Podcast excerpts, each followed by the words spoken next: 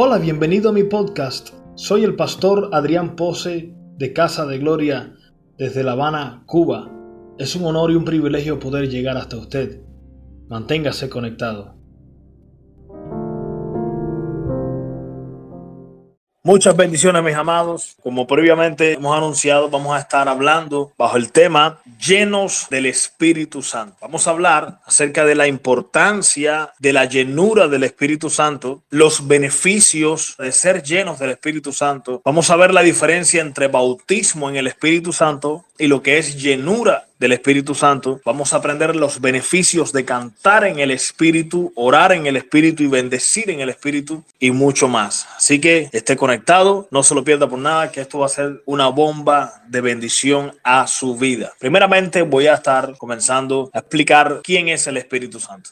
Juan capítulo 14, versículo 16 nos enseña, y yo rogaré al Padre y os dará otro consolador para que esté con vosotros para siempre. El Espíritu Santo no es Jesús, tampoco es el Padre. El Espíritu Santo es el Espíritu Santo, es una persona distintiva en la Trinidad. La palabra otro, para decir otro consolador, refiriéndose a Jesús, al Espíritu Santo, es el vocablo griego otro, que significa ayos en el griego y significa otro igual que yo. Es tan igual a Jesús, el Espíritu Santo, que pudieras confundirlo con Jesús mismo, pero es otro. Jesús dice, te mando al Espíritu Santo, otro consolador, otro igual a mí. No es otro hétero, hétero es la palabra griega para otro diferente a mí, pero ayos es la palabra griega para otro igual que yo. Es decir, es tan igual que yo, decía Jesús, que lo puedes confundir como que soy yo mismo, pero no. Hello, es otro, es otra persona. Los tres son un solo ser, pero son tres personas. En un matrimonio hay dos personas, pero un solo ser, según Dios. La palabra uno es Eshad en el hebreo, en Deuteronomio 6.4, donde dice, escucha pues Israel, el Señor tu Dios, uno es Shad. Ese mismo vocablo hebreo es usado en Génesis cuando Dios dice que por esta causa dejará al hombre a su padre y su madre, se unirá a su mujer y los dos serán una sola carne. Es decir, una en el hebreo es Shad, es uno. Es decir, un matrimonio que son dos personas, son una sola esencia, un solo ser. Entonces Dios es un Dios plural, un Dios trino que tiene tres personas, no son tres modos de manifestarse de Dios, no, no, Dios eternamente siempre ha sido Padre, Hijo y Espíritu Santo. El Padre no creó al Hijo,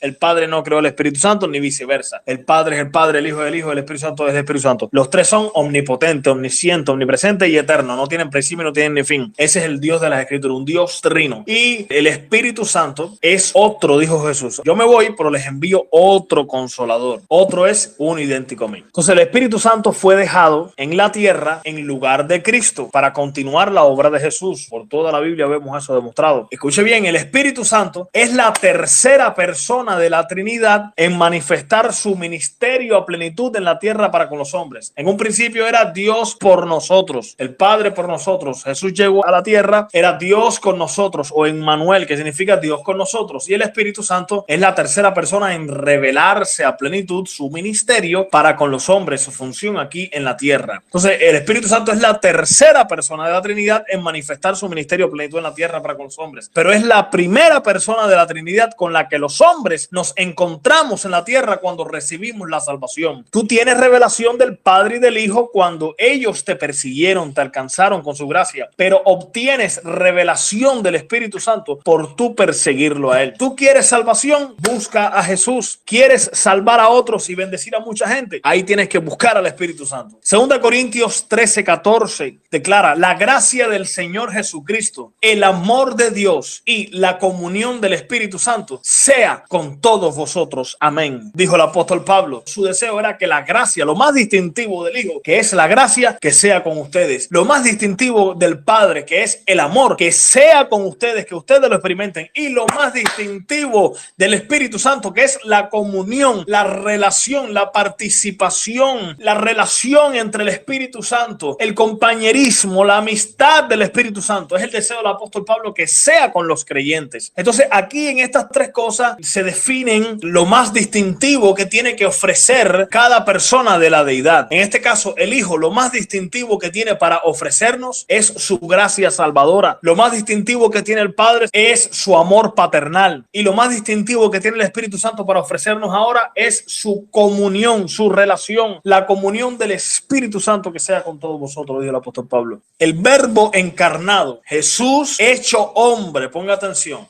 el verbo encarnado fue verdadero Dios y verdadero hombre. Fue 100% Dios y 100% hombre todo el tiempo. Juan capítulo 1 versículo 1 declara, en el principio era el verbo y el verbo era con Dios y el verbo era Dios. Ahí habla de que en el principio era el verbo. En el principio desde siempre existió el verbo, el logos en griego o Jesús en otras palabras. Y Jesús era con Dios, ahí refiriéndose al Padre. Y Jesús era Dios. Ahí cuando dice que era con Dios se refiere a la distinción de personas. El Padre es el Padre, el Hijo es el Hijo. Cuando dice que el verbo era Dios, no dice que Jesús era el Padre mismo manifestado como Jesús, sino lo que dice es que Jesús tiene la misma esencia de Dios el Padre. En otras palabras, el Dios el Padre es Dios Todopoderoso. Dios el Hijo es Dios Todopoderoso. Es todopoderoso igual que el Padre. No son tres dioses, son tres personas en un solo Dios. Ni tampoco es un Dios manifestado de tres maneras. No, no, no, no, no. Son tres personas coeternas. Una no se creó a otra, pero son tres personas distinguidas una de la otra, que conforman una sola sustancia, una sola esencia, un solo ser. Para entender la Trinidad hay que entender en base a dos términos, personas y ser. ¿Cuántos seres hay en la deidad? Un solo ser. ¿Cuántas personas hay en la deidad? Tres personas. ¿Cuántos seres hay en un matrimonio? Un solo ser. ¿Cuántas personas hay en un matrimonio? Dos personas. Un matrimonio es una sola carne o un solo ser, pero son dos personas distinguidas una de la otra. ¿Está claro hasta ahí? Seguimos. Dios el Hijo se hizo hombre. La Biblia enseña que Jesús Jesús fue tan Dios como tan hombre. Él nació como hombre, él vivió todas las experiencias como todo hombre, como tristeza, crecimiento natural, hambre, sueño, cansancio. Mostró un cuerpo físico aún después de haber resucitado. Jesús se hizo hombre para mediar entre Dios y los hombres. Escuche bien, como hombre Jesús no operó en su propia divinidad, sino que dependió totalmente de la suministración del Espíritu Santo para todo, dejándonos así ejemplo de sus pisadas. Él vino al mundo por el Espíritu Santo. Vea Lucas 1.35. Dios puso sobre él su espíritu. Isaías 11.2, Isaías 42.1 lo declara. Mateo 3.16, Juan 1.32 declara esta realidad. Dios le prometió su espíritu a su hijo. Hechos 2.33. Hizo milagros y bienes por el Espíritu Santo. Isaías 61.1, Hechos capítulo 10, versículo 37 38 lo declara. Jesús predicó la palabra de Dios por el Espíritu Santo. Vea Juan 3.34. Jesús se ofreció a morir en la cruz por el Espíritu Santo. Vea Hebreos 9:14. Jesús resucitó por el Espíritu Santo. Vea Romanos capítulo 1 versículo 4. Primera de Timoteo 3:16. Jesús oraba continuamente porque como hombre dependía totalmente de la suministración, de la presencia del Espíritu Santo para hacer la obra del Padre. Ahí está Lucas 4 del 1 al 2 y versículo 14. Está Filipenses 2 del 5 al 11. Vamos a hablar ahora sobre la dispensación de la Trinidad. Escuche bien, la revelación, manifestación y relación del Dios Trino con el hombre en la Biblia siempre fue progresiva. Dios el Padre se reveló como Dios por nosotros. Dios el Hijo se reveló como Emanuel, Dios con nosotros. Y Dios el Espíritu Santo como Dios en nosotros y sobre nosotros. Solo estamos en la introducción para que entienda la importancia de ser llenos de la tercera persona de la Trinidad y cómo ser bautizados en el Espíritu y cómo ser llenos. Los discípulos, incluido Judas Iscariote, véalo en Marcos capítulo 3, versículo 14 a 19, todos los discípulos operaban en la autoridad delegada por Jesús y en el poder del Espíritu Santo sobre ellos, no dentro de ellos. El Espíritu Santo no estaba dentro de los discípulos todavía hasta que Jesús no hubiera muerto y resucitado. Todos ellos hacían milagros sin haber nacido de nuevo, al estilo antiguo testamentario. El profeta Elías hacía milagros, todos los profetas hacían milagros en el Antiguo Testamento, sin tener al Espíritu Santo dentro de ellos o tenían sobre ellos temporalmente. Nadie podía tener al Espíritu Santo morando dentro porque Jesús no había sido muerto, resucitado y glorificado aún. Todavía el camino al lugar santísimo no había sido sido. Escuche bien lo que dice Juan capítulo 7 versículo 37 al 39. En el último y gran día de la fiesta, Jesús se puso en pie y alzó la voz diciendo, si alguno tiene sed, venga a mí y beba. El que cree en mí, como dice la escritura, de su interior correrán ríos de agua viva. Esto dijo Jesús del Espíritu que habían de recibir los que creyesen en él, pues aún no había venido el Espíritu Santo porque Jesús no había sido aún glorificado.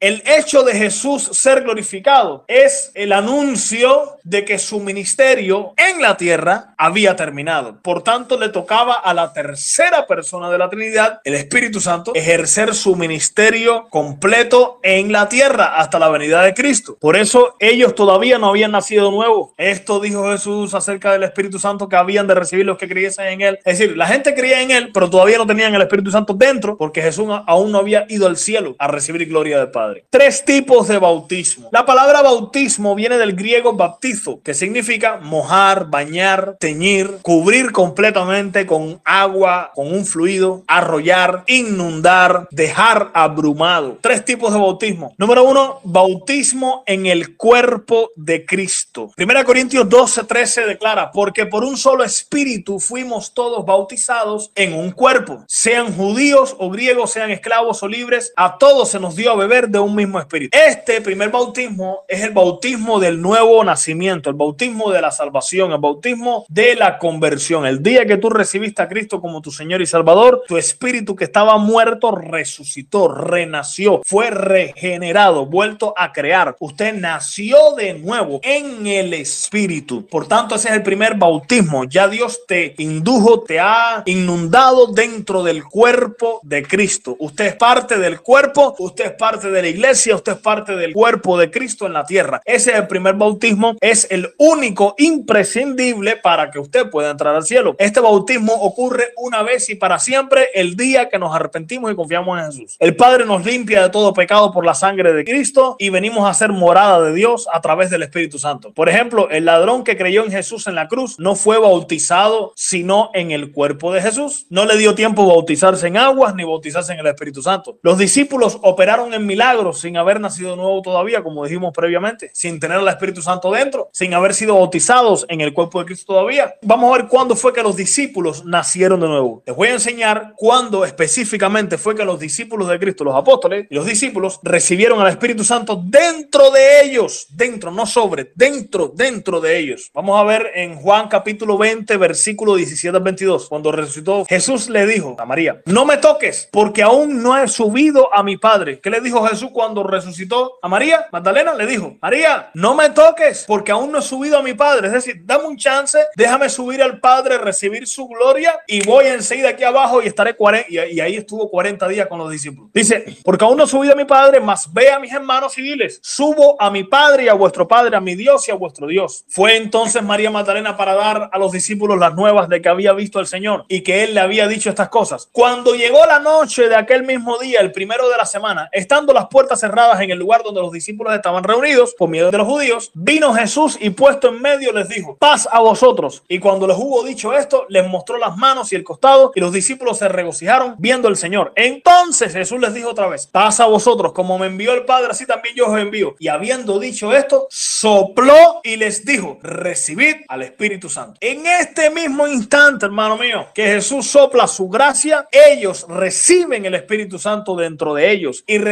el nuevo nacimiento. Además del nuevo nacimiento, en días siguientes recibirían el bautismo con el Espíritu Santo. Primer tipo de bautismo, bautismo en el cuerpo de Cristo. Segundo tipo de bautismo, bautismo en aguas. Este bautismo del creyente es un símbolo y testimonio público de su nueva vida en Cristo y de su aspiración de una buena conciencia hacia Dios. Primera de Pedro 3:21. Y tercer tipo de bautismo es el bautismo en el Espíritu Santo. Hechos capítulo 1, versículo 4 al 5. Y estando juntos, les mandó que no se fueran de Jerusalén, sino que esperasen la promesa del Padre, la cual les dijo, oísteis de mí. Porque Juan ciertamente bautizó con agua, mas vosotros seréis bautizados con el Espíritu Santo dentro de no muchos días, les dijo Jesús. Este bautismo ocurre una vez y para siempre también. En el momento que el Espíritu Santo nos sumerge en su presencia y nos llena hasta rebosar en otras lenguas, otorgándonos así el llamado don de hablar en otras lenguas. El bautismo en el cuerpo de Cristo, que es el Espíritu Santo en nosotros, nos califica para entrar al cielo. El bautismo en el Espíritu Santo, que consiste en el Espíritu Santo sobre nosotros, nos capacita para traer el cielo aquí en la tierra. La promesa del Padre es el bautismo con el Espíritu Santo. Vamos a hablar sobre esto, sobre la promesa del Padre. Dios tiene muchas promesas para sus hijos, pero hay una muy peculiar llamada la promesa del Padre, que no consiste en tener al Espíritu Santo dentro, sino específicamente sobre el creyente nacido. Es ser sumergido, empapado, bautizado, baptizo con el Espíritu Santo, con la evidencia primordial de hablar en otras lenguas. Es ser lleno del Espíritu Santo hasta que rebose, hasta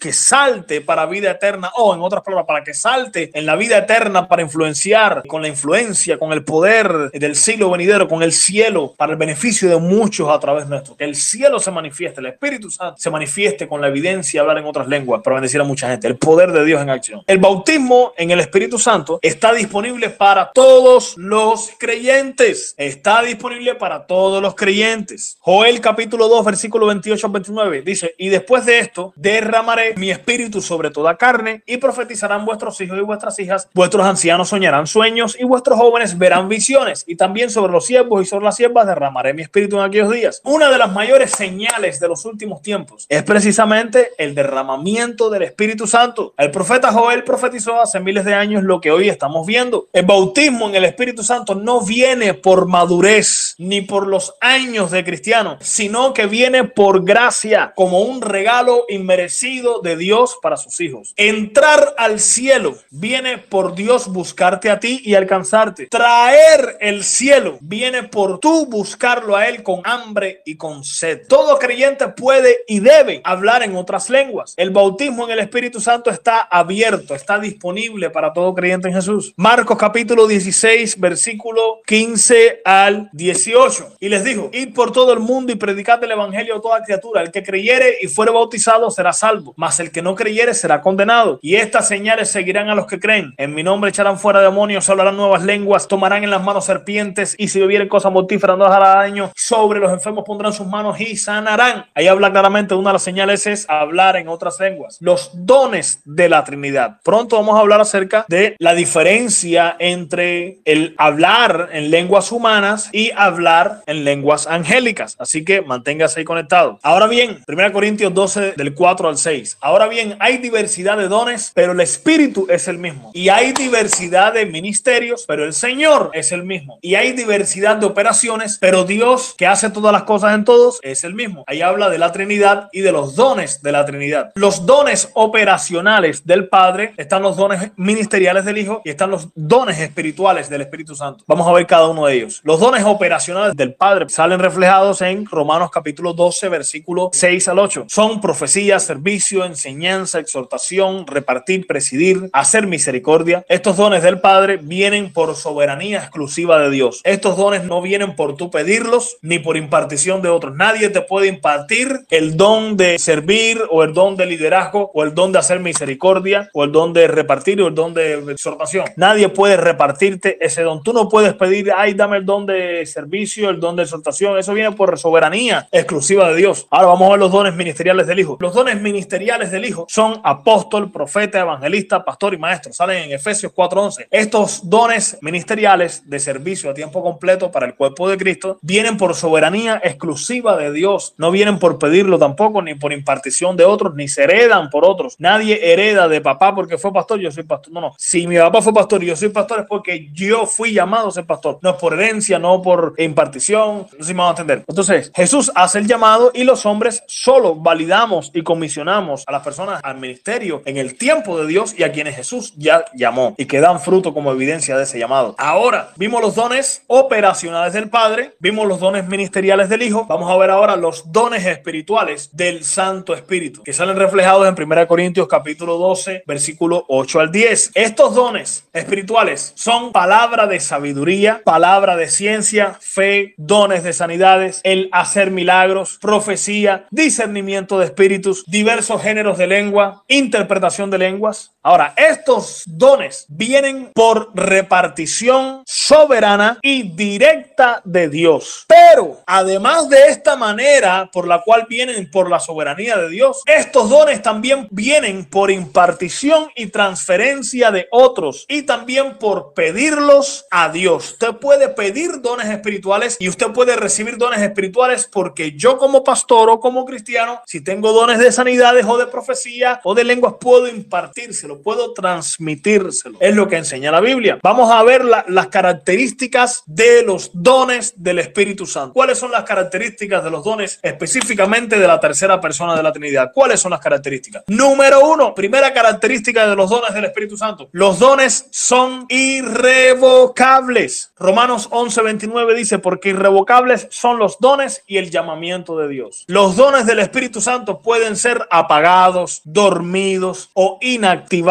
pero nunca quitados definitivamente del creyente. Por gracia fueron dados y por gracia se mantienen en el creyente. Segunda característica de los dones del Espíritu Santo. Los dones del Espíritu Santo son transferibles. Se pueden transferir. Romanos capítulo 1, versículo 11 al 12, el apóstol Pablo declara a los romanos, porque deseo veros para comunicaros, palabra clave, comunicaros, comunicarles algún don espiritual a fin de que seáis confirmados, esto es, para ser mutuamente confortados por la fe que nos es común a vosotros y a mí. En este texto la palabra comunicaros, comunicarles, en el griego es metadidomi, que significa comunicar, entregar, compartir, dar, repartir. Y esta vocablo metadidomi está compuesto por dos vocablos, meta y didomi. Meta significa participación, proximidad, transferencia. Mira significa. Y didomi significa dar, confiar, entregar, ofrecer. Por lo que el apóstol Pablo tenía en realidad un profundo deseo de ver a los creyentes de Roma para comunicarles o transferirles o entregarles dones espirituales. Los dones son transferibles. ¿Cuáles son los medios de transferencia? ¿Cuáles son los medios que Dios usa para transferir dones espirituales, para impartir dones espirituales? Número uno, mediante la imposición de manos. Por imponer manos a otro creyente, podemos transferir dones espirituales. Segunda de Timoteo, capítulo 1, versículo 6, el apóstol Pablo lo declara a su hijo espiritual Timoteo. Por lo cual te aconsejo que avives el fuego del don de Dios que está en ti por la imposición de mis manos. El don de Dios está en ti por la imposición de mis manos. Cuando yo te impuse las manos, te fue transferido un don de Dios, un don del Espíritu Santo en este sentido. Primer medio de impartición, mediante imposición de manos. Segundo medio de impartición, mediante profecía. Primera Timoteo 4:14 lo declara que el apóstol Pablo, mediante el presbiterio profético, dice también que le fue impartido dones espirituales a Timoteo mediante profecía, mediante el presbiterio profético, también mediante una profecía se pueden impartir dones espirituales. No es lo mismo activación que impartición. Activación significa activar dones dormidos, avivar dones que ya te han sido dados, llámese por transferencia de otros, llámese porque tú se lo pediste a Dios y Él te lo dio directamente, o que sin tú pedírselo a Dios, Dios sobrenaturalmente a ti como creyente te los entregó y han estado dormidos, viene otro a activártelos por medio de una predicación, por medio de un, una exhortación a que sigas orando por enfermo, a que actives esos dones que tú tienes, por ponerte un ejemplo, pero impartición es entregarte, impartirte dones que no has tenido. No es activarte algo que ya tienes, es impartirte dones que no tienes todavía. Eso es impartición. Entonces, medios de impartición. Número uno, mediante la imposición de manos. Dos, mediante profecía. Tres, mediante atrapar la unción en la atmósfera del ministerio impartidor por medio de tu propia hambre y tu propia sed espiritual. Cuando tú tienes hambre y sed por Dios, aunque el predicador no te imponga las manos, aunque no ore por ti, tú dices, Señor, yo quiero esta unción que hay en este ministerio, que hay en mi casa paternal. Yo hablo de esa unción porque tengo hambre y sed. Y de pronto estás haciendo lo mismo que tus pastores, lo mismo que tus líderes, porque tú tienes hambre y sed por ser usado por Dios para para bendecir a mucha gente. Aleluya. Primera de Samuel capítulo 10, versículo 10 al 11. Y cuando llegaron allá al collado, he aquí la compañía de los profetas que venían a encontrarse con él y el Espíritu de Dios vino sobre él con poder y profetizó entre ellos y aconteció que cuando todos los que le habían conocido antes vieron que profetizaba con los profetas, el pueblo decía el uno al otro, ¿qué le ha sucedido al hijo de Cis? Saúl también entre los profetas, es decir, Saúl fue envuelto en la atmósfera profética que le acompañaba. Marcos capítulo 9, versículo 38-40. Juan le respondió diciendo, maestro, hemos visto a uno que en tu nombre echaba fuera demonios, pero él no nos sigue y se lo prohibimos porque no nos seguía. Pero Jesús dijo, no se lo prohibáis porque ninguno hay que haga milagro en mi nombre que luego pueda decir mal de mí, porque el que no es contra nosotros, por nosotros es. En otras palabras, había alguien raro ahí que no pertenecía al grupo de los apóstoles, al grupo de los discípulos ahí pegado al maestro, pero que había recibido la impartición para echar fuera demonios por su hambre y por sed. Nadie oró por él, nadie se lo impartió. Había recibido esa impartición por la atmósfera que veía en Jesús. Aleluya. Entonces, medios de impartición, estamos en el segundo punto, en la segunda característica. Primera característica de los dones del Espíritu Santo es que los dones son irrevocables. Segunda característica, son impartibles, son transferibles, se pueden transferir. Y estamos viendo los diferentes medios de transferencia espiritual. Imposición de manos, dos, profecía, tres, mediante atrapar la unción en la atmósfera del ministerio impartido por medio de tu hambre y tu sed. Y número cuatro, mediante la palabra y oración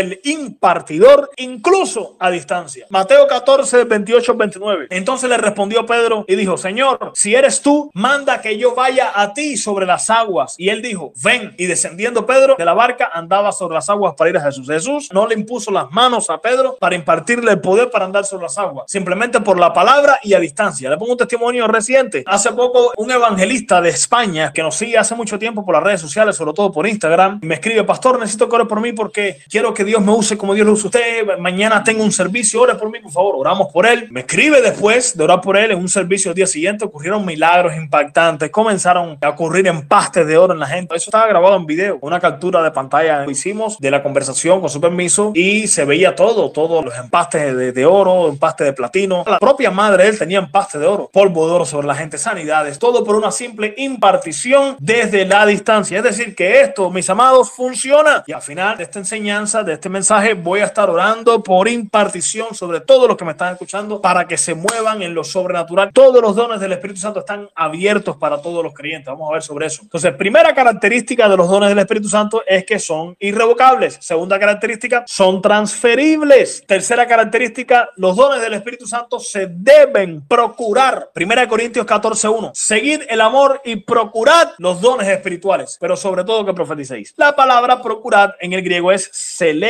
que significa procurar, tener calor de sentimiento por algo, significa celar de celo, de pasión, significa arder, eso significa procurar. Es decir, tú tienes que arderte, tú tienes que tener celo santo, tú tienes que perseguir, procurar tener dones espirituales. ¿Para qué? Para edificar la iglesia, para bendecir a mucha gente. Aleluya. Esa es la tercera característica de los dones espirituales. Cuarta característica de los dones espirituales es que son aptos, están disponibles para todos los creyentes. Primera Corintios capítulo 12, versículo 28 al 31. Y a unos puso Dios en la iglesia primeramente apóstoles, luego profetas, lo tercero maestros, luego los que hacen milagros, Después los que sanan, los que ayudan, los que administran, los que tienen don de lenguas. Ahí habló de jerarquías, lo primero, segundo, lo tercero, luego, lo después. Habla de jerarquía y dice más, dice, ¿son todos apóstoles? ¿Son todos profetas? Todos maestros, hacen todos milagros, tienen todos dones de sanidad, hablan todos lenguas, interpretan todos, procurad pues los dones mejores, mas yo os muestro aún un camino más excelente. En este texto termina Pablo haciendo una serie de preguntas retóricas que daré respuesta ahora mismo en base a la evidencia bíblica. ¿Por qué no todos en la iglesia son apóstoles o profetas o maestros? ¿Por qué? Porque eso le compete absolutamente a la soberanía de Dios sin la intervención, sin la fe, sin la impartición y sin la iniciativa del hombre. Por eso es que no todos son apóstoles, no todos son profetas o maestros, porque esos son dones de el Hijo, son dones ministeriales como vimos ahorita mismo, que no se pueden transferir, no se pueden heredar, no se pueden. Por eso no todos son apóstoles, profetas o maestros. Ahora escuche bien que esto es una bomba ¿Por qué?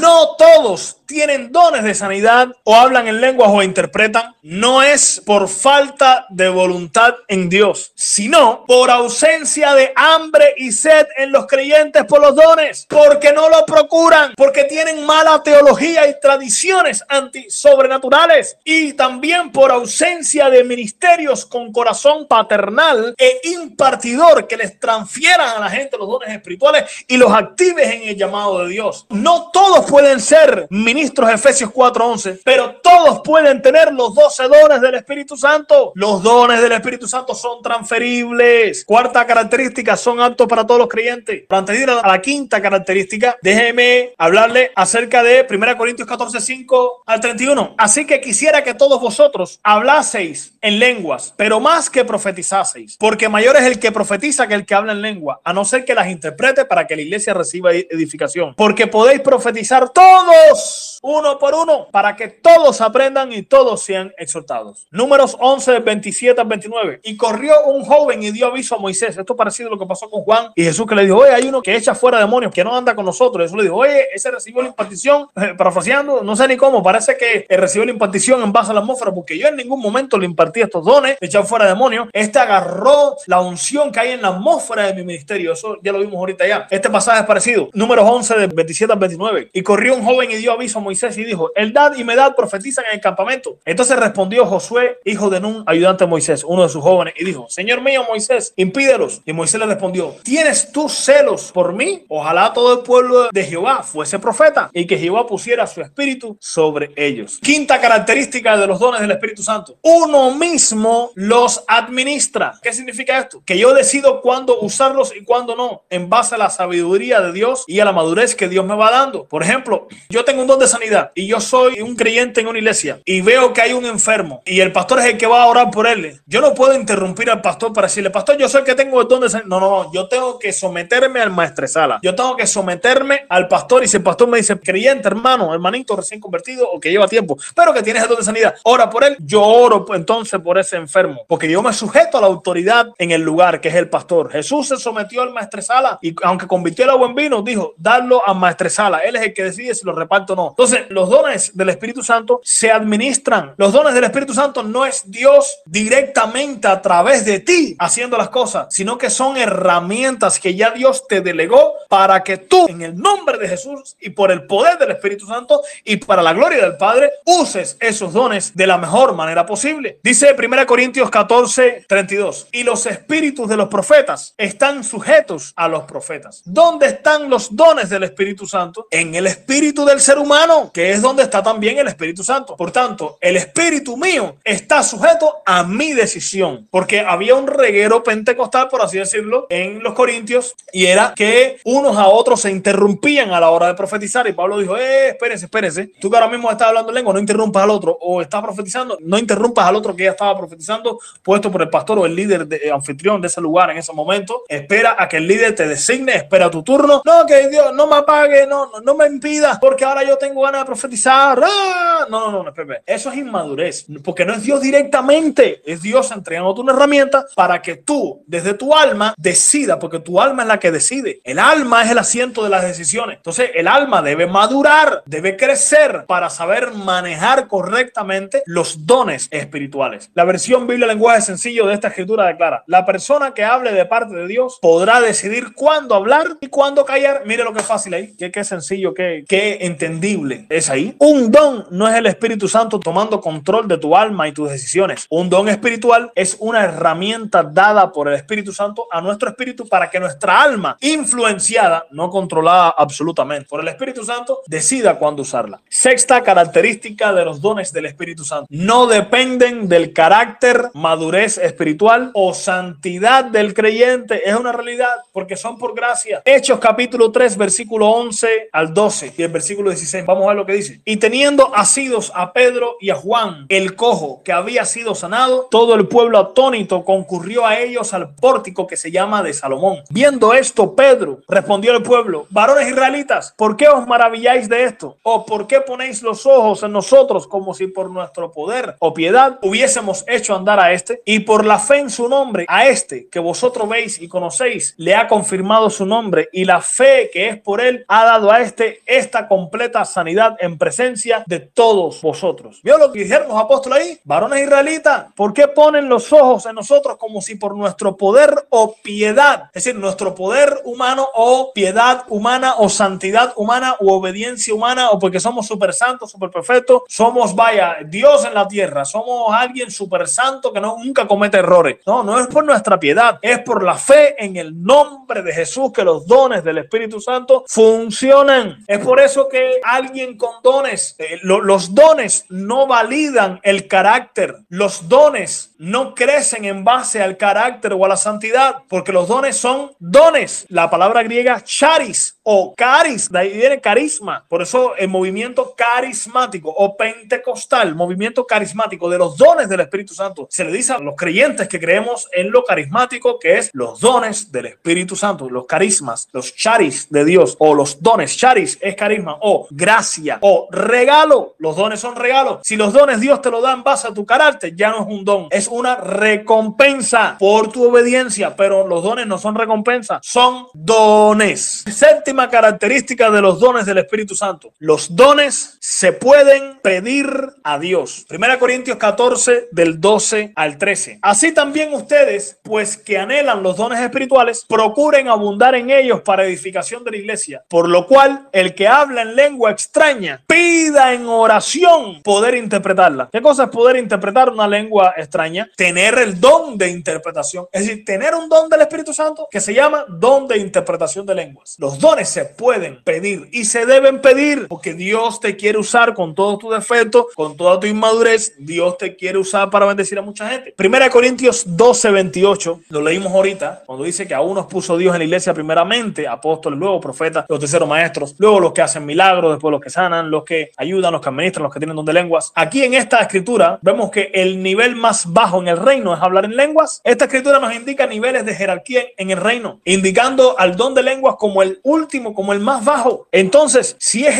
el más simple, el más bajo, es lo que más debe abundar en la iglesia, es lo que más debe abundar en el creyente. ¿Qué cosa? El don de hablar en otras lenguas es lo que más debería abundar cuando hablas en lenguas tu raciocinio queda sin fruto. Es por fe. Te entrenas a morir a tu razón. Te entrenas en morir a tu razón y lógica para cosas grandes en fe. Vamos a hablar acerca de los dos tipos de lenguas sobrenaturales. No se desconecte por nada, que esto ahora va a ser de tremenda bendición a su vida porque ha habido tantos malos entendidos, tanta mala interpretación en base a este tema de las lenguas que le ha robado a la iglesia tanta bendición. Así que manténgase conectado que esto va a ser tremenda bendición, todo respaldado por las escrituras. Dos tipos de lenguas sobrenaturales. Número uno, estoy hablando de dos tipos de lenguas no dadas por el Espíritu Santo, de las lenguas que son como don del Espíritu Santo o como consecuencia del bautismo en el Espíritu Santo. Hay dos tipos de lenguas sobrenaturales bíblicamente. Número uno, están las lenguas humanas. Lenguas humanas son las que ocurrieron en Hechos capítulo 2. Cuando vino el Espíritu Santo sobre los discípulos, sobre los apóstoles discípulos, ellos comenzaron a hablar en árabe, en cretense, en diferentes idiomas y la gente que estaba ahí de esos idiomas que venían de visita, que eran judíos, que vivían en otros países, esas personas empezaron a interpretar de manera natural, porque conocen el idioma, lo que esos discípulos que no habían estudiado esos idiomas comenzaron a hablar de manera sobrenatural. Entonces, ese es el primer tipo de lengua, lenguas humanas. Este es el nivel más bajo de las lenguas, el nivel más simple. Las lenguas humanas dadas por el Espíritu Santo son una señal y testimonio al incrédulo. El propósito primordial de estas lenguas es el evangelio evangelismo, es predicar el evangelio. Isaías 28:11, porque en lengua de tartamudos y en lengua extraña hablará a este pueblo. Primera Corintios 14, 21, 22 declara, en la ley está escrito, en otras lenguas y con otros labios hablará este pueblo y ni aún así me oirán, dice el Señor. Así que las lenguas, dice el apóstol Pablo, son por señal no a los creyentes, sino a los incrédulos, pero la profecía no a los incrédulos, sino a los creyentes. Esta lengua, como es humana, puede ser interpretada por otro que entienda el idioma por medios naturales, como dijimos previamente,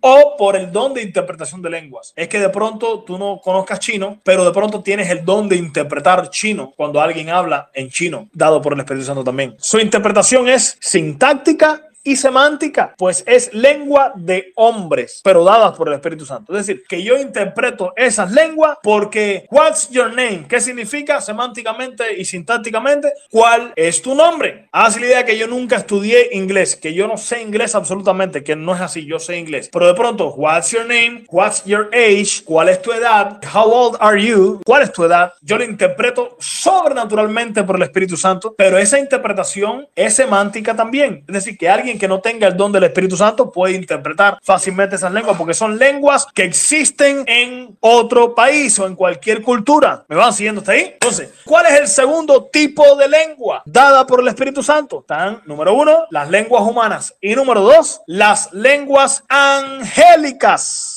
Primera de Corintios, capítulo 13, versículo 1 declara el apóstol Pablo, si yo hablase lenguas humanas y angélicas, y ahí sigue por allá con respecto al tema del amor. Pablo no está hablando de una metáfora. Muchos no creyentes, mucha gente incrédula, mucha gente no cristiana utiliza Primera Corintios 13 como un simple poema de amor, algo bonito para el día de los enamorados. Pero no, Primera Corintios 13 no es una metáfora, es algo real. Si yo hablase lenguas humanas y angélicas, hay lenguas humanas y lenguas angélicas. Esta lengua, escuche bien, amados, como no es humana, no puede ser interpretada de ninguna manera por medios naturales. Vimos que la primera lengua puede ser interpretada por dos vías. Número uno, porque yo, aunque no conozco chino, y tú que estás hablando en lenguas chinas sobrenaturalmente, el Espíritu Santo me da el don de interpretar chino sobrenaturalmente. O porque yo sé hablar chino e interpreto el chino que estás hablando en el lenguaje dado por el Espíritu Santo también, como lengua humana, primer tipo de lengua. Pero este tipo de lengua angélica, de ninguna manera puede ser interpretada por medios naturales, porque no es lengua que existe en este, este planeta Tierra. Solo se interpreta mediante el don únicamente de interpretación de lenguas. Y la interpretación de esta lengua no es sintáctica ni semántica, pues es lengua espiritual. Mire esto como usted va a aprender hoy, hermano. Después me comenta ahí en el grupo cuánto aprendió, cuánta estructura antilenguas, antibautismo en el Espíritu Santo, anti sobrenatural se ha caído de su mentalidad y le ha sido bendición este mensaje. Pero ahora va a aprender muchísimo. Atento a esto. Romanos capítulo 8, versículo 26 al 27 declara, y de igual manera el Espíritu nos ayuda en nuestra debilidad, pues ¿qué hemos de pedir como conviene? No lo sabemos, pero el Espíritu Santo mismo intercede por nosotros con gemidos indecibles,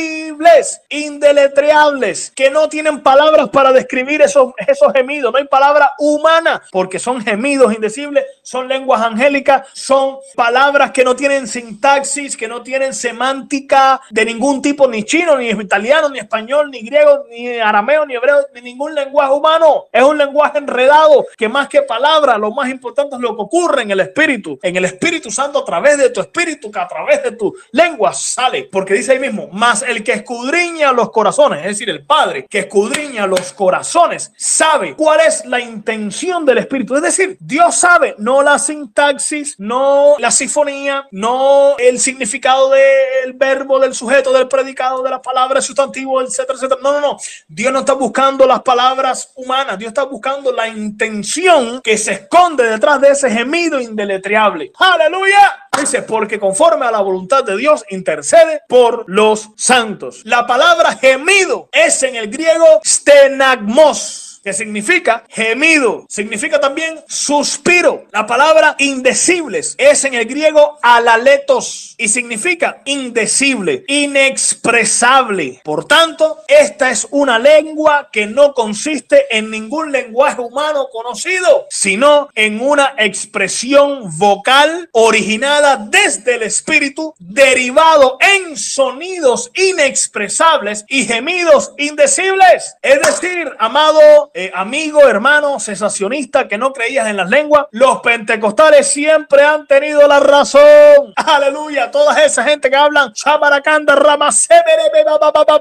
y que hablan así enredados, siempre han tenido la razón. Porque no es un lenguaje que se interpreta por sintaxis, por semántica. Es un lenguaje que son gemidos inexpresables, que son palabras enredadas. Pero Dios no se fija en esas palabras enredadas, sino en el fluir de la presencia del Espíritu Santo a través de tu espíritu y a través de tus lenguas en gemidos inexpresables, indecibles. Aleluya.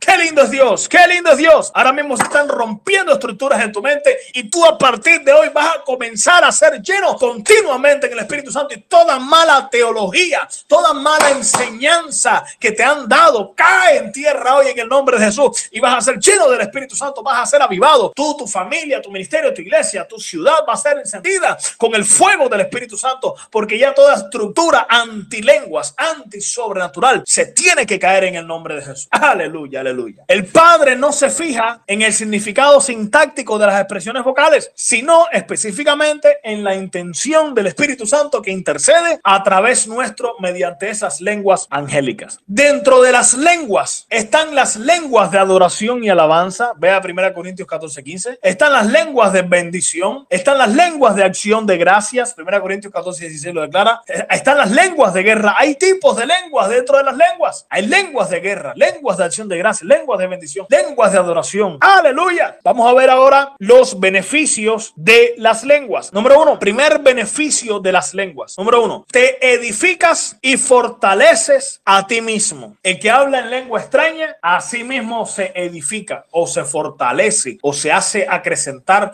su ser espiritual. Primera Corintios 14, 4 lo declara. Escuche esta premisa que voy a decir. Si el endemoniado Gadareno, un simple ser humano, pudo cargar una legión de demonios, como declara Marcos 5 de 1 a 20, ¿cuánto más nosotros los creyentes, como simple ser humano también, no podremos cargar de unción, de dones, de virtudes sobrenaturales, de respaldo de ángeles y del Espíritu Santo? ¿Cuánto más nosotros? Vea Mateo 26 y 53 donde Jesús dijo, ¿acaso yo no puedo rogar a mi Padre y daría 12 legiones de ángeles? Es decir, nosotros como seres humanos, porque Cristo era tan Dios como tan hombre también, y todo dependía del Padre, todo dependía del Espíritu Santo, como vimos previamente, y para que sigamos sus pisadas. Por eso mayores obras que Él haríamos, dijo Jesús. En otras palabras, no hay límites, no hay límites, porque tú en el nombre de Jesús harás proezas en el nombre de Jesús. Primera Corintios 14 y 18, el apóstol Pablo declara, doy gracias a Dios que hablo en lenguas más que todos vosotros. Uh, ¿Qué el apóstol Pablo? que no hay nadie que le gane en hablar en lenguas.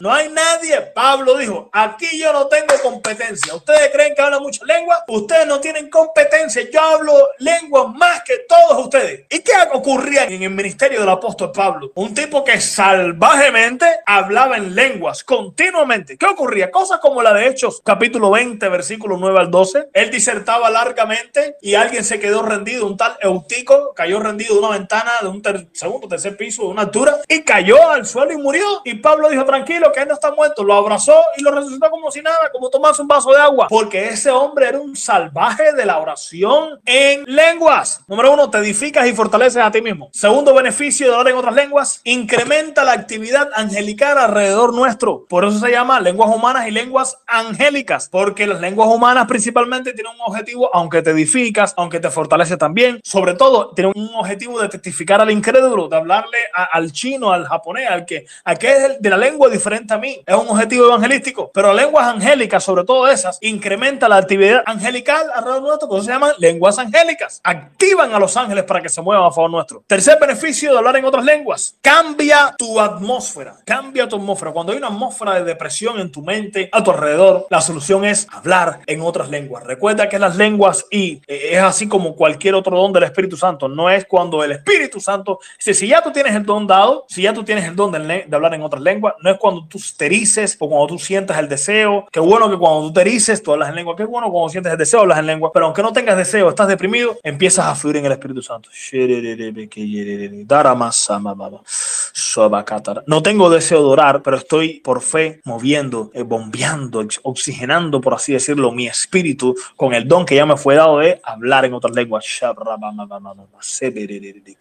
Y de pronto en un minuto, dos minutos, tres minutos, cinco minutos hablando en lengua, de pronto tu atmósfera cambia, tu estado anímico cambia, todo empieza a cambiar a tu alrededor, porque activaste los ángeles, activaste el poder del Espíritu Santo, te empezaste a llenar del Espíritu Santo. Cuatro, afila tu discernimiento espiritual. Afila, te da filo en el Espíritu. Quinto beneficio, provoca que rompimientos sucedan más rápidos. Los rompimientos, las cosas que están demoradas en tu vida, los papeles que están demorados, lo que sea, comienza a acelerarse en el nombre de Jesús. Sexto beneficio de las lenguas, le hablas no a los hombres, sino a Dios. Primera Corintios 14, 2 declara, porque que en lenguas no habla a los hombres, sino a Dios, pues nadie le entiende, aunque por el Espíritu habla misterios. La solución de tu problema está en hablarle del problema a Dios, no al hombre. Por eso, habla en lenguas, porque cuando tú hablas en lenguas, ocurre el séptimo beneficio. Tú oras, séptimo beneficio, orar en lengua. Oras en el Espíritu conforme a la perfecta voluntad de Dios. Lo vimos ahorita en Romanos 8, 27. No sabemos cómo orar, no sabemos la voluntad de Dios, pero cuando tú permites que el Espíritu Santo interceda a través de ti con gemidos indecibles, con lengua, con el segundo tipo de lengua, intercedes conforme a la voluntad de Dios, a la voluntad perfecta de Dios. Primera Corintios 14, 14, 15. Octavo beneficio. Cantas en el Espíritu. Vimos que oras en el Espíritu conforme a la voluntad de Dios. 1 Corintios 14 y el Tao es cantas en el Espíritu. 1 Corintios 14 de 14 15. Porque si yo oro en lengua desconocida, mi espíritu ora, pero mi entendimiento queda sin fruto. ¿Qué pues? Oraré con el Espíritu, pero también oraré con el entendimiento. Cantaré con el Espíritu, pero cantaré también con el entendimiento. Es decir, cantaré con las lenguas angélicas y cantaré con gemidos indecibles.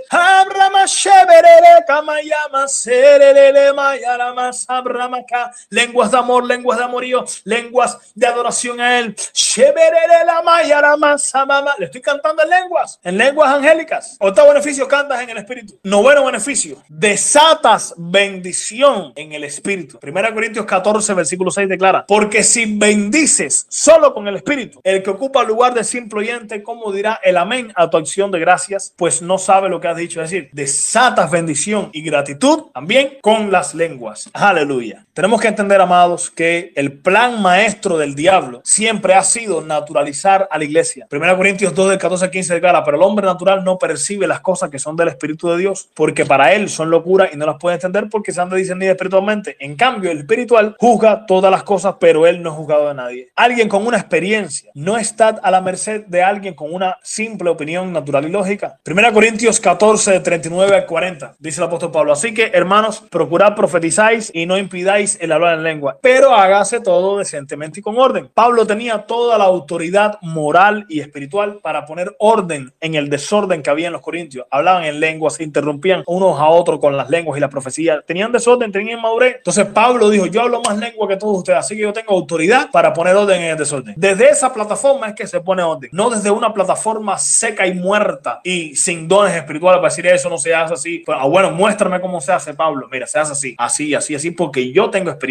porque yo lo vivo. Pero si yo soy un religioso seco, muerto, que no cree en lo sobrenatural, ¿qué orden yo voy a poner en lo sobrenatural si no creo en lo sobrenatural ni practico lo sobrenatural? Entonces, lo que para Dios es decente, para el hombre natural es emocionalismo y fanatismo. Pero lo que para el hombre natural es decente, para Dios es humanismo, formalismo y religiosidad. Vamos a ver rápido la, la diferencia entre bautismo en el Espíritu Santo versus la llenura del Espíritu Santo. El bautismo en el Espíritu Santo, como vimos anteriormente, ocurre una vez y para siempre, con la evidencia primordial de hablar en otras lenguas. Por otro lado, la llenura del Espíritu Santo debe ser procurada continuamente por el creyente. Efesios capítulo 5, versículo 18 al 20. Clara, no se embriaguen con vino, en lo cual hay disolución. Antes bien, sed llenos del Espíritu Santo, hablando entre vosotros con salmos. ¿Cómo uno es lleno del Espíritu Santo? Hablando entre vosotros con salmos, himnos y cánticos. ¿Cómo deben ser esos cánticos, himnos y salmos? Deben ser cánticos, himnos y salmos espirituales o cantar, lo vimos previamente ya, cantar en el Espíritu. Yo soy lleno del Espíritu Santo cada vez que yo canto así. Cada vez que fluye en otras lenguas, soy lleno del Espíritu Santo. Estoy oxigenando el poder del Espíritu Santo en mi espíritu. Estoy siendo lleno del Espíritu Santo con el río de agua viva que salta para vida eterna a través de mis labios. Aleluya. Dice, cantando y alabando al Señor en vuestros corazones, dando siempre gracias por todo al Dios y Padre en el nombre de nuestro Señor Jesucristo. Según esta escritura, recibimos la llenura del Espíritu Santo cada vez que vamos gracias a Dios por todo, cantamos y alabamos en el Espíritu, es decir, en otras lenguas. El apóstol Pablo compara la llenura con la embriaguez. Cuando uno está borracho, uno pierde los complejos, pierde los temores. Cuando uno está lleno del Espíritu Santo, tiene gozo y pierde los complejos y temores y obtiene un denuedo y una valentía sobrenatural para hablar la palabra de Dios. 1 Corintios 12, 13 dice, porque por un solo espíritu fuimos todos bautizados en un cuerpo, sean judíos o griegos, sean esclavos o libres, y a todos se nos dio a beber de un mismo espíritu. Una vez y para siempre somos bautizados en el cuerpo de Cristo y en aguas, pero diariamente podemos beber del espíritu. Lo vimos ahora mismo en 1 Corintios 12, 13, que fuimos bautizados por un mismo espíritu en el cuerpo, ese es bautismo en el cuerpo, pero se nos dio a beber también de un mismo espíritu. Diariamente podemos beber del Espíritu Santo. Miren qué pasó en Hechos capítulo 4, versículo 29 a 33. Y ahora, Señor, mira sus amenazas. Los discípulos estaban amenazados por los judíos de muerte por creer en Cristo y predicar su palabra y demostrar lo sobrenatural. Y ellos no, ellos oraron así. Eh, Señor, mira sus amenazas, mira sus amenazas y concede a tus siervos que con todo de nuevo hablen tu palabra. ¿Cómo es que vamos a hablar con de nuevo tu palabra? Con lo que va a ocurrir después. Dice, mientras extiendes tu mano para que sean señales y sanidades y prodigios mediante el nombre de tu santo Hijo Jesús. Cuando hubieron orado, aquí está la respuesta para que hablen con de nuevo. El lugar en que estaban congregados tembló y todos fueron llenos del Espíritu Santo y hablaban con de nuevo la palabra de Dios. Y con gran poder los apóstoles daban testimonio de la resurrección de Jesús y abundante gracia era sobre todos ellos. Los discípulos ya habían sido bautizados en el Espíritu Santo, ya tenían el don de hablar en lenguas y en medio de la persecución no clamaron por más sabiduría o prudencia, sino por osadía sobrenatural para seguir predicando la palabra en medio de la oposición de los judíos. Ese de nuevo solo podía venir por una nueva y fresca llenura del Espíritu Santo. Todos fueron llenos del Espíritu Santo y predicaban la palabra de Dios y con gran poder y osadía sobrenatural. La manifestación del Espíritu Santo en el ahora. Voy a hablar sobre eso. Hay diferencias o diversidades de administración en la deidad, aunque ellos son uno en esencia. Pablo explica en 1 Corintios 12, de 4 al 7, que hay diversidad de operaciones del Padre, hay diversidad de dones. Dice, ahora bien, hay diversidad de dones, pero el Espíritu es el mismo. Y hay diversidad de ministerios, pero el Señor es el mismo. Y hay diversidad de operaciones, pero Dios, que hace todas las cosas todo, es el mismo. Pero a cada uno les dada la manifestación del Espíritu para provecho. La manifestación del Espíritu Santo en el ahora para provecho. Entonces hay diferencias o diversidades de administración en la deidad. Hay diferencias entre los tres, entre el Padre, y el Espíritu Santo, en administración, administrar el poder y los dones, aunque ellos son uno en esencia. Pablo explica que el Señor Jesús es el administrador, el Padre es el operador y el Espíritu Santo es el manifestador. ¿Cuál es la obra principal del Padre? Él opera. ¿Cuál es la obra principal del Hijo? Él administra la operación del Padre. ¿Cuál es la obra principal del Espíritu Santo? Manifiesta la administración de esa operación. Por ejemplo, si tú necesitas salvación, ¿a quién vas? Vas al Padre porque el Padre es la fuente de toda dádiva y todo don perfecto. La fuente es el Padre, pero el que administra y da esa fuente es el Hijo. Y el poder de esa fuente es el Espíritu Santo. Aleluya.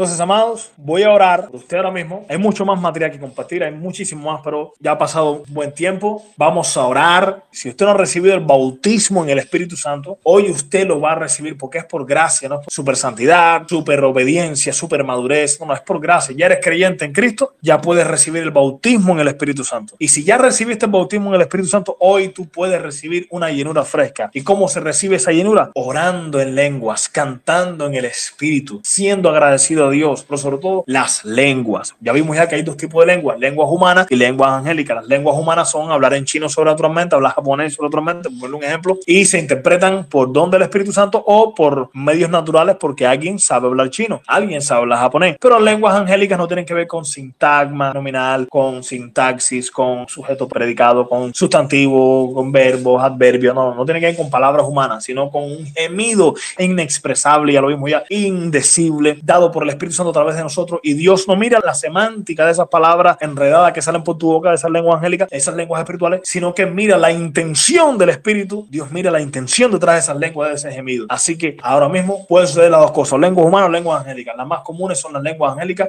que son las de edificarte a ti mismo y traer rompimiento. Las otras lenguas humanas son principalmente para evangelizar a otras culturas, a otras regiones geográficas. Así que ahora mismo recibe en el nombre de Jesús. Disponta a recibir en esta hora sé bautizado en el Espíritu Santo.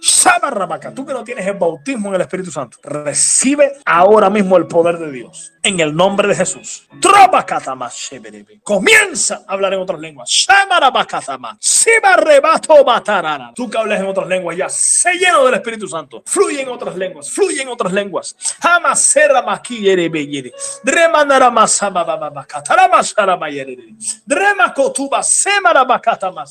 Ahora, se lleno, se lleno, se lleno, se lleno del Espíritu Santo, se lleno ahora.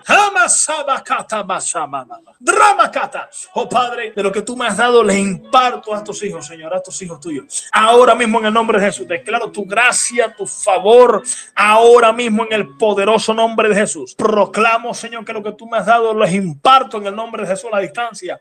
Declaro que se mueven en lo sobrenatural, en milagros, señales, maravillas. Ahora mismo en el nombre de Jesús. Ahora mismo en el nombre de Jesús. Ahora mismo en el nombre de Jesús. Ahora mismo en el nombre de Jesús. otobo shebra bakanda ramasabataya. Hama sabakata rama shebre